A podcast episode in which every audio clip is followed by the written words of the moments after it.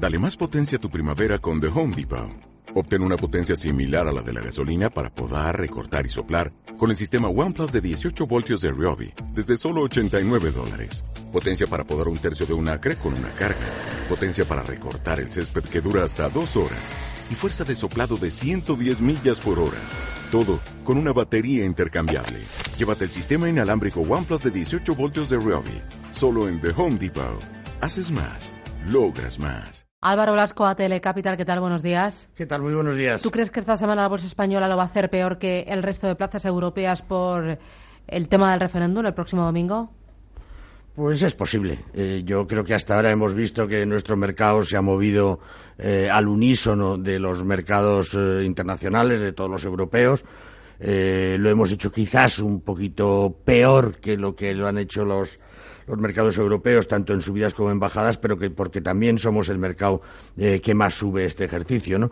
Y esta semana, pues hombre, yo coincido con lo que estaba comentando ahora mismo mi compañero, pues eh, quizás haya gente que piense que si en vez de invertir esta semana invierte la que viene, no pasa nada, eh, y lo puede hacer con más tranquilidad. Yo creo que no debería tener una incidencia importante en nuestro mercado, aunque bueno, pues hoy, por ejemplo, pues vemos una diferencia de cierto calibre, ¿no? Entre lo que bajan eh, el resto de bolsas europeas en torno al 0,4, 0,7, 0,15, con la nuestra que baja un 0,60. Pero bueno, eh, yo creo que no debería ser una incidencia significativa. Mm. ¿Ha cambiado vuestra recomendación sobre la bolsa alemana, sobre grandes valores alemanes, tras el resultado electoral de ayer en Alemania? No me digas nada. Publicidad y a la vuelta. Contesta Álvaro y Ustedes me llaman, claro que sí, 91533 1851.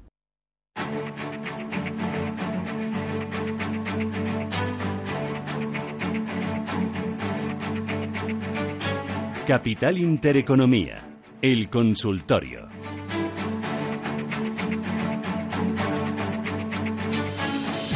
Consultorio con todos ustedes. Están invitados a participar. Ya saben que este programa sin ustedes no es nada y este espacio de consultas pues depende de ustedes. Así que manos a la obra, manos al teléfono 915 33 18 51. Sus mensajes de audio, sus mensajes de texto son muy bien recibidos en esta casa. Nos encanta leerles y más escucharles. 609 224 716. Saben que cada lunes está con nosotros Álvaro Blasco de ATL Capital. Álvaro, hablábamos de Cataluña, de la presión sobre la bolsa española y también de Alemania, si cambia algo vuestra recomendación, esa victoria de Merkel. Eh, ¿Cambia algo o no?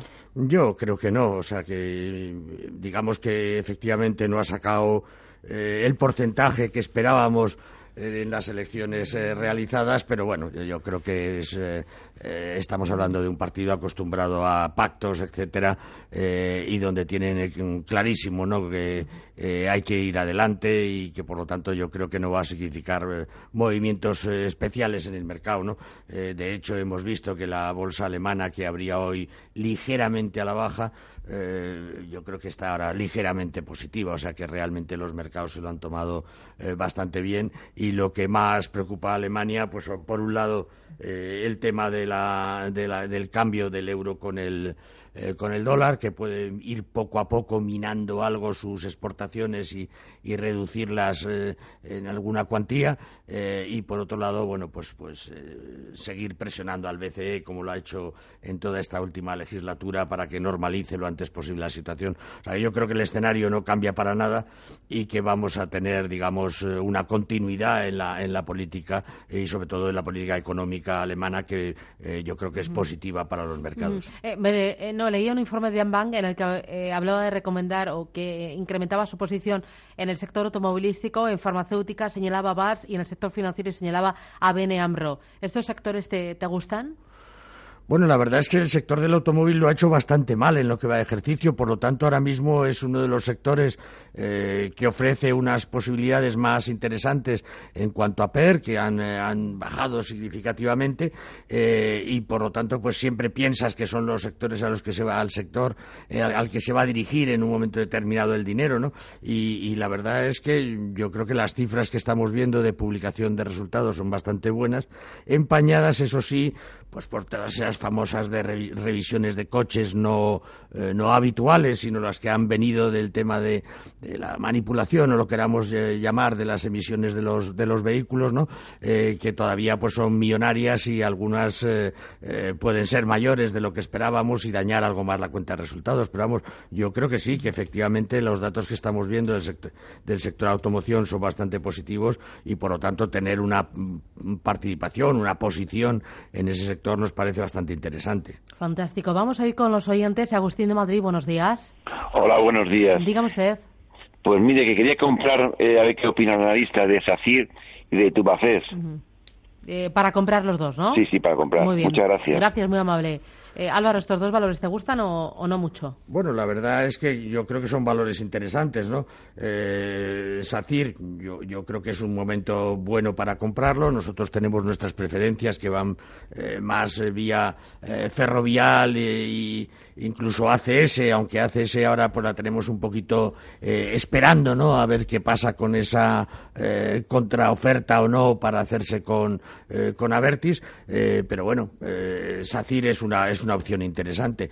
Hombre, lo que sí hemos visto es que de las eh, fuertes caídas eh, que tuvieron es las compañías del sector desde el mes de mayo hasta prácticamente finales de agosto, pues eh, SACIR quizás ha sido de las que ha recuperado menos, ¿no? y por lo tanto habría que ser prudente. Pero eh, es cierto que bueno, pues venimos al final de una cotización de, de SACIR del entorno de los 2,70 eh, que se ha ido a 2,20 algo, 2,24, 2,25. Por lo tanto, pues yo creo que es interesante, ¿no? Eh, yo creo que sí, que se puede entrar perfectamente en ella. sigue teniendo un negocio internacional muy fuerte y por lo tanto la recomendación desde luego es que se puede comprar, ¿no? Y Tubacex, bueno, pues como siempre estamos muy atentos al precio del crudo, que el precio del crudo eh, significa para, para Tubacex, en principio, pues la posibilidad de nuevas eh, contrataciones, nuevos contratos, nuevas ventas importantes, eh, y yo creo que eso poquito a poco se está produciendo. tenemos al crudo, tanto el West Texas como el Brent, por encima de los 50 dólares, y nosotros pensamos que esos niveles sí se mueven operaciones, y Tubacex sigue siendo una de las compañías que mejores soluciones puede, puede aportar al mercado, ¿no? Por lo tanto, yo la verdad en Tubacex entraría bastante más tranquilo, digamos, eh, que lo que es eh, eh, que lo que es ACIR, ¿no? También son sectores totalmente diferentes, ¿no? Tubacex, en principio, bueno, como digo, nosotros nos, nos parece una compañía interesante. lo único de ella es, bueno, el, dividendo no me acuerdo bien, pero eh, me parece que, no está pagando dividendo en estos momentos, ¿no? Eh, pero yo creo que recorrido sí tiene y es interesante tenerla en cartera. Eh, tanto en una como en otra, como en cualquier valor que hablemos, hay que acostumbrarse a cuando se compra tener marcado el precio objetivo arriba y el precio objetivo abajo, es decir, lo que queremos ganar y lo que estamos dispuestos a perder y sobre todo pues ser extremadamente escrupuloso en, mantener esos niveles y que cuando los alcanzan eh, vender en cualquiera de los casos. Muy bien, eh, vamos ahora con Pedro. Pedro, buenos días. Buenos días. ¿Me llama desde dónde, Pedro? Desde Madrid. Desde Madrid. Cuénteme, ¿qué le preocupa?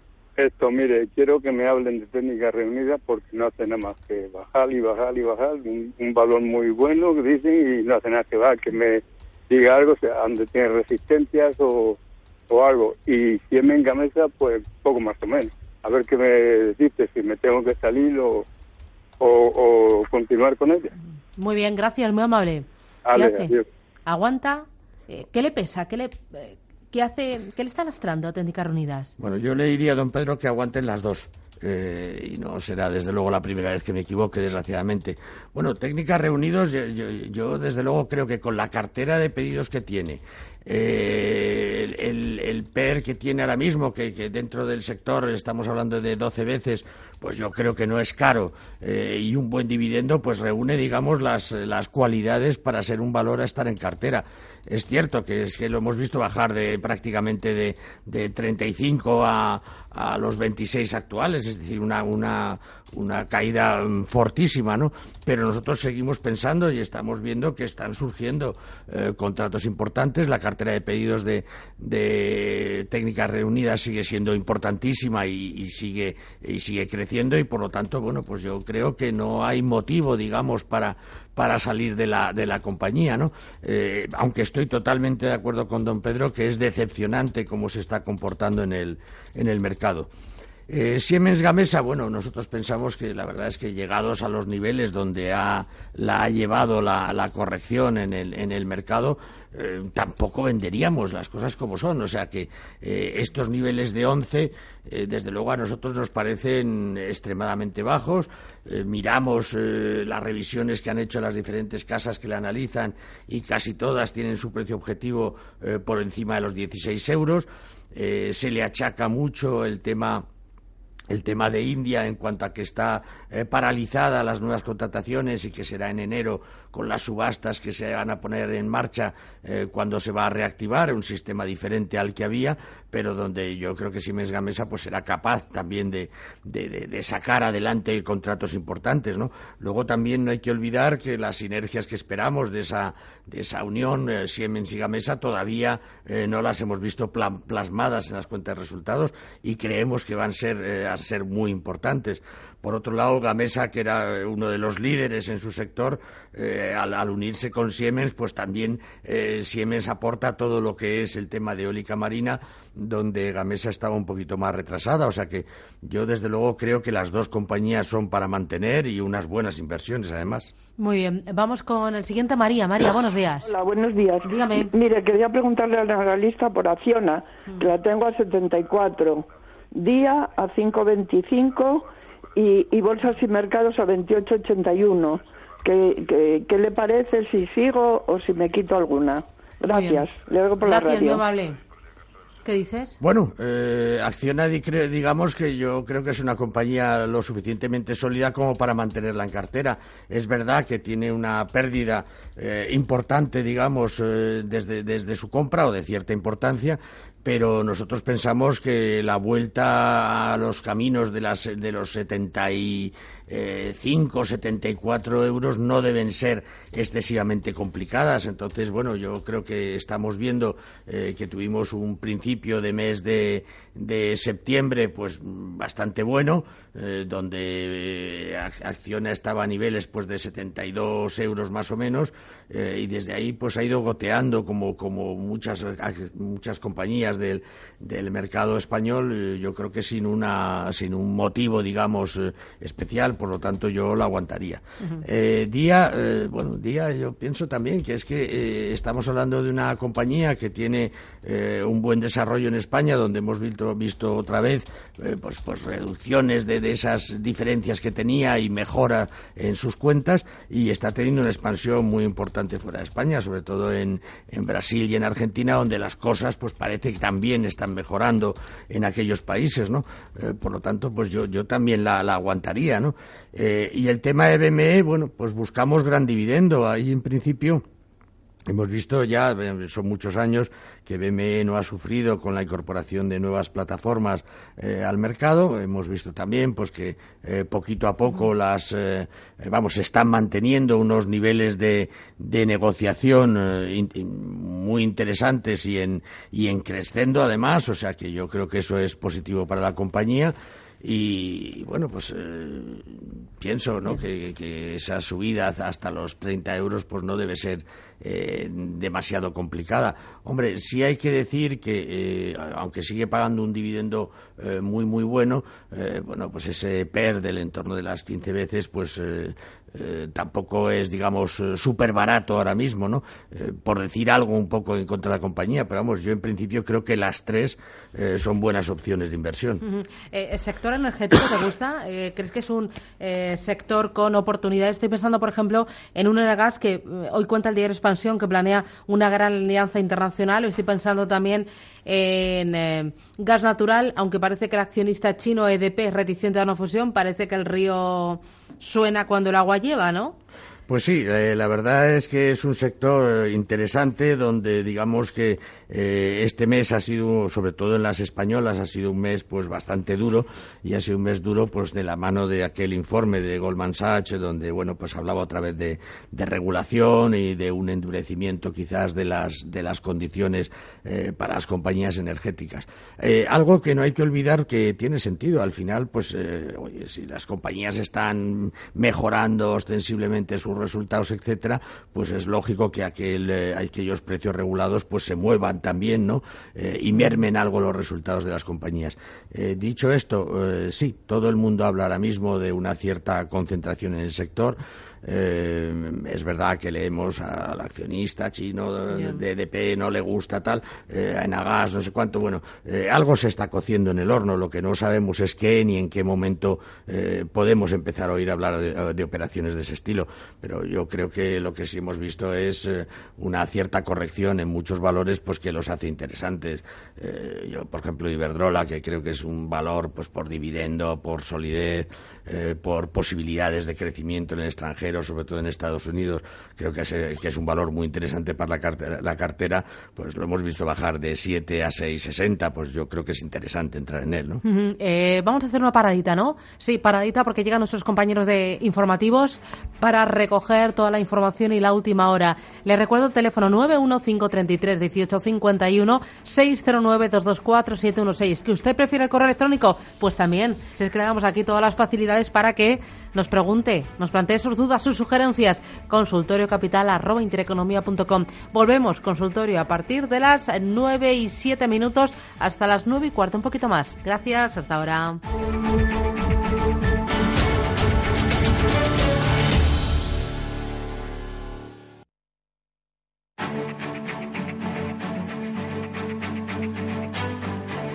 Capital Intereconomía, el consultorio.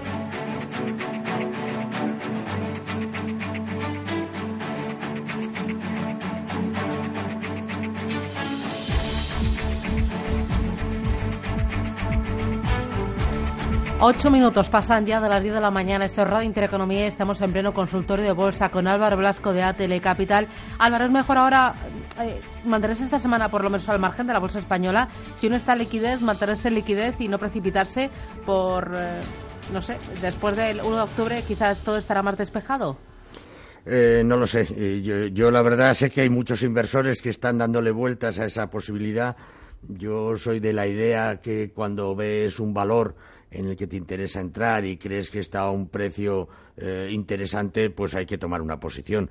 Eh, la forma más eh, salomónica sería decir, bueno, pues mm, por si acaso, pues tomo ahora la mitad de la posición y tomaré la semana que viene la otra. Yo, yo, yo creo que no es el caso. Yo creo que si el, creemos en el mercado, creemos en un valor, hay que hacerlo. no sé efectivamente cómo va a desarrollarse la semana ni lo que vamos a ver el lunes de la semana que viene, qué es lo que vamos a tener en la mesa, pero vamos, yo creo que para nada debería incidir en nuestras eh, decisiones ahora mismo. Eh, vamos a ir con más oyentes, 915331851 y consulta a través del WhatsApp. Dice, hola, soy Joaquín de Castellón, pregunto por Coca-Cola European Partners, pierdo un 5%, ¿aguanto o qué hago? Gracias, dice. Bueno, yo creo que hay que aguantar. Los resultados del grupo, en principio, eh, efectivamente, vimos eh, ya a nivel de Estados Unidos, vimos una bajada eh, de cierto calibre y, por lo tanto, pues sí causó cierta, cierta inquietud. pero vamos, yo creo que Coca-Cola, en principio, European Partners, está bien situada. Yo creo que la hemos visto digamos, es, es, cierto que la hemos visto con una caída de más del 10% en el último mes, más o menos, eh, pero yo creo que eso la hace más, eh, más atractiva, ¿no? O sea, estamos hablando de una compañía que, eh, bueno, pues relativamente moderna, pero que todavía tiene ambiciosos planes de, crecimiento y yo creo que es bueno estar, digamos, acompañando, acompañando ese crecimiento, ¿no? por supuesto, digamos que yo creo que ahora mismo tendríamos quizás que esperar a los resultados de este último trimestre para ver esta zona, esta, este trimestre tan, tan significativo para sus ventas que es el que es el verano, a ver cómo han funcionado pero vamos, yo desde luego la tendría en el punto de mira y entraría en ella.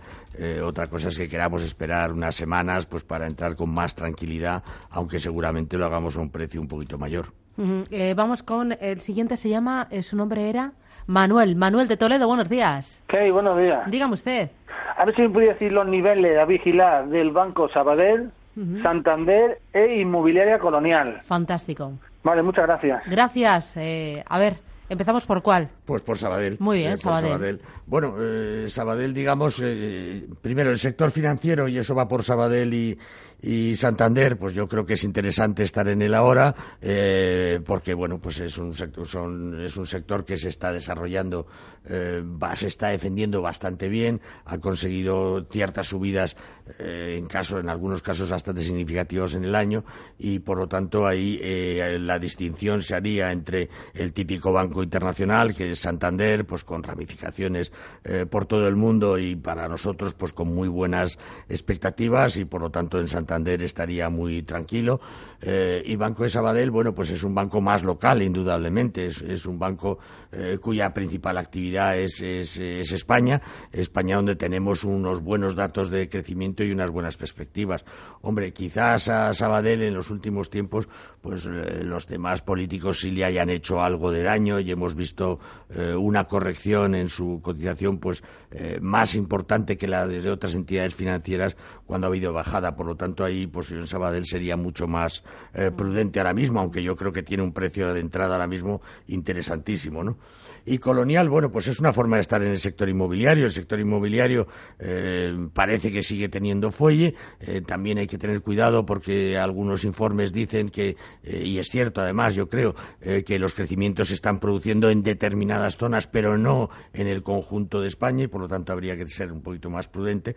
Y hacerlo a través de una compañía como Colonial, pues muy considerada y con unos ingresos recurrentes muy importantes, con buenas perspectivas de futuro y de crecimiento, pues yo creo que es un buen sistema para con liquidez estar en el sector inmobiliario. Muy bien. Vicente Oviedo, buenos días. Sí, hola, buenos días. ¿Qué tal, Vicente? Cuéntame.